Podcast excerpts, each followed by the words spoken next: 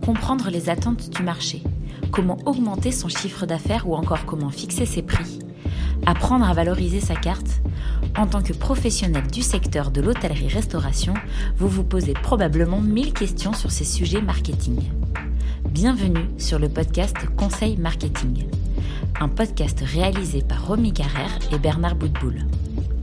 Bernard, fondateur du cabinet de conseil Gira, intervient également en tant qu'expert sur notre site à la rubrique SOS Expert. Dans ce podcast, Bernard vous livre ses conseils et analyses pour vous aider pour doper les recettes de votre établissement.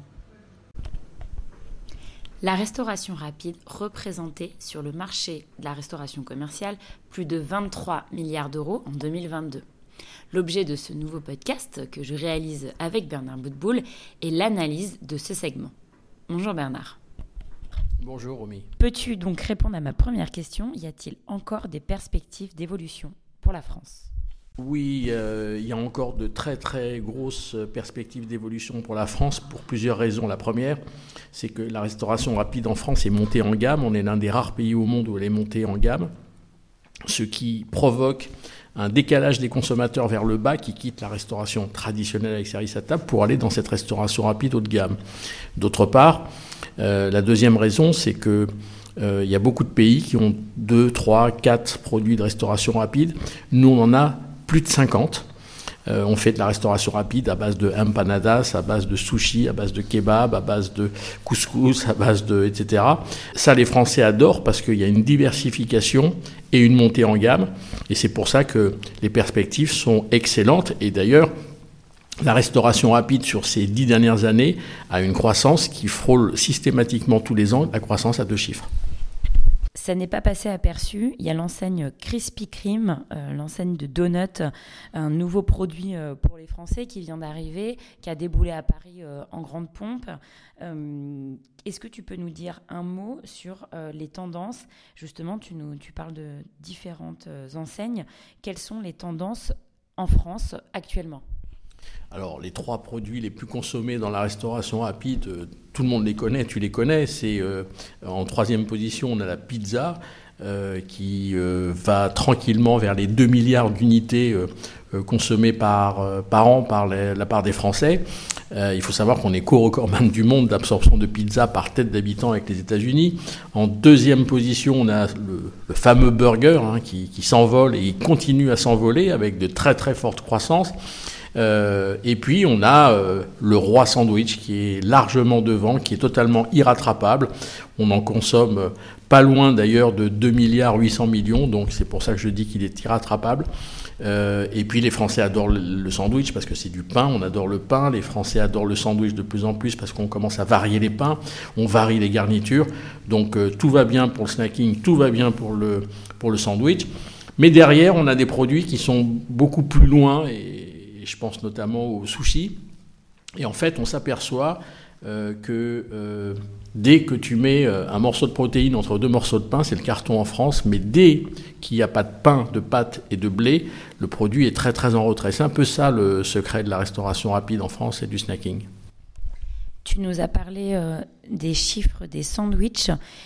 Est-ce qu'il y a toujours une vraie concurrence des boulangeries? Alors, la boulangerie fait sa révolution silencieuse depuis plus de dix ans, euh, en, faisant par exemple, euh, je ne sais pas si, tu te rappelles, il y a pas mal d'années, la boulangerie fermait à 13h, elle réouvrait à 16h pour le goûter. Aujourd'hui, tu as 95% des boulangeries sur le territoire français qui ne ferment plus.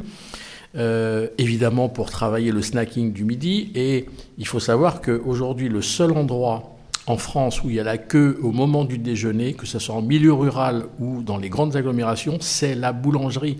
Des gens qui viennent chercher quoi? De quoi déjeuner, au bureau ou ailleurs, peu importe. Et ils viennent chercher quoi? Un sandwich, une quiche, une soupe, une pizza, parce que les boulangers ont également compris qu'il fallait élargir l'offre. Donc la boulangerie, ouais, effectivement, est ouverte tout au long de la journée et a compris qu'il fallait s'installer sérieusement sur le snacking, à tel point que sur les 27 000 boulangeries que nous comptons en France, elles font aujourd'hui 50% de leur chiffre d'affaires rien qu'avec le snacking. C'est colossal pour eux et c'est ça que j'appelle une révolution silencieuse.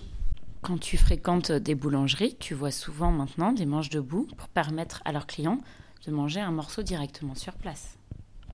Oui, parce que les boulangeries ont compris aussi que en France, contrairement aux pays anglo-saxons, on aime bien se poser pour manger et boire. Euh, quel que soit d'ailleurs ce qu'on mange et ce, qu'on boit. Donc quand les boulangers commencent à mettre des, des manches debout, des tables, des chaises, parce qu'il y a des grosses boulangeries dans les grosses agglomérations françaises qui ont pas mal de tables, pas mal de chaises, eh bien ils font un très très gros chiffre d'affaires à midi. Et ce chiffre d'affaires qu'ils font à midi était ailleurs avant. Il était dans la restauration rapide traditionnelle. Et c'est là où les boulangers font un travail remarquable. Et la restauration n'a pas vu venir ce métier de bouche, parce que la boulangerie est un métier de bouche qui est le seul d'ailleurs à, se mettre réellement au snacking. La boucherie, euh, je sais pas, l'épicier, le primeur, c'est pas mis à la restauration rapide. Le boulanger s'y est mis, mais en même temps, euh, les consommateurs nous disent qui mieux que mon boulanger peut faire un bon sandwich, ce qui est tout à fait logique. Là, on parle des boulangeries traditionnelles. Comment se portent les chaînes françaises euh, historiques de la boulangerie? Je pense à Paul, Brioche Dorée par exemple. Elles se portent euh, difficilement. Pas, c'est pas qu'elles font mal leur travail, c'est que en l'espace d'une euh, bonne dizaine d'années, il y a une concurrence féroce qui s'est euh, qui s'est attaquée à leur marché à une vitesse incroyable. On a parlé des boulangers, mais n'oublions pas la GMS, les commerces de proximité, les stations-service. Enfin, je veux dire, aujourd'hui, on peut se demander d'ailleurs quel commerce nous nourrit pas. Euh, et, ça, le consommateur, il adore, mais en même temps, ça fait, perdre ça fait perdre des parts de marché aux acteurs historiques que tu as cités, Brioche Dorée, Paul, La Croissanterie, etc., qu'on connaît bien, qui sont des chaînes historiques. De manière générale, le succès du snacking réside euh, dans quoi selon toi? Sa rapidité, les plateformes de livraison contribuent au succès? Qu'est-ce qui fait le succès euh, de, et, cette, montée euh, croissante du snacking dans la part de marché de la, restauration traditionnelle? Bah, je dirais que la raison principale, et ça c'est un phénomène sociétal, c'est qu'on prend de moins en moins de temps pour déjeuner. Hier, on parlait euh, de cette fameuse pause entre midi et deux. C'est totalement euh, dépassé aujourd'hui. On a une pause en France dans les entreprises qui situe entre 45 minutes et 55 minutes, quelque chose comme ça. Donc, étant de plus en plus pressé, ben, on a de moins en moins le temps de s'attabler à euh, un restaurant avec service à table. Donc, le snacking répond à ce phénomène sociétal du, fait qu'on est pressé. et comme je le disais tout à l'heure, le snacking répond aussi à cette diversité de produits. Pendant, euh, il, y a, une vingtaine d'années, on n'avait que euh, du hamburger et des sandwichs. Aujourd'hui, on a une multitude d'offres. Euh, sans parler de l'offre ethnique qui arrive, je parle des Asiatiques, des Indiens, etc. Donc le consommateur adore cette diversité, adore cette montée en gamme et adore cette praticité et cette rapidité de service. Concernant les tendances, justement, on, parlait de Krispy Kreme euh, qui est arrivé en France. Est-ce que tu as donc des, est-ce que tu as des, pistes, est-ce que tu as des, noms à nous donner sur quelques, quelques nouveautés euh, qui sont arrivées euh, ou qui sont en train de s'implanter sur le marché français du snacking? Alors, la grande nouveauté ces dernières années, ou ces derniers mois, hein, c'est relativement récent, c'est le street food des cuisines du monde. Et alors ça, c'est très très euh, nouveau et c'est très étonnant parce que euh, les cuisines du monde, ça fait 25 ans qu'on essaye. Seule la chinoise et peut-être un petit peu de cuisine indienne était passée, mais là, c'est la grande ouverture. On a de la cuisine thaï, de la cuisine vietnamienne, coréenne. On a l'Amérique du Sud avec la cuisine vénézuélienne et péruvienne.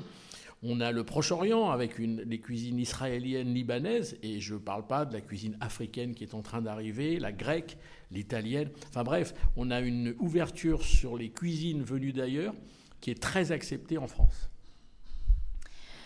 Toutes ces enseignes sont euh, probablement à retrouver lors du Sandwich et Snack Show qui revient chaque année. Hein. Là, les prochaines dates, c'est le 13 et 14 mars 2024, mais qui seront de toute façon là l'année prochaine. Merci beaucoup Bernard pour cet éclairage sur la restauration rapide. Merci Romy, à bientôt. Merci pour votre écoute. Pour retrouver tous nos podcasts, rendez-vous sur Spotify ou sur Apple Podcasts, le podcast de l'hôtellerie-restauration, talent et conseils marketing, ou sur notre site l'hôtellerie-restauration.fr à la rubrique vidéo et podcast.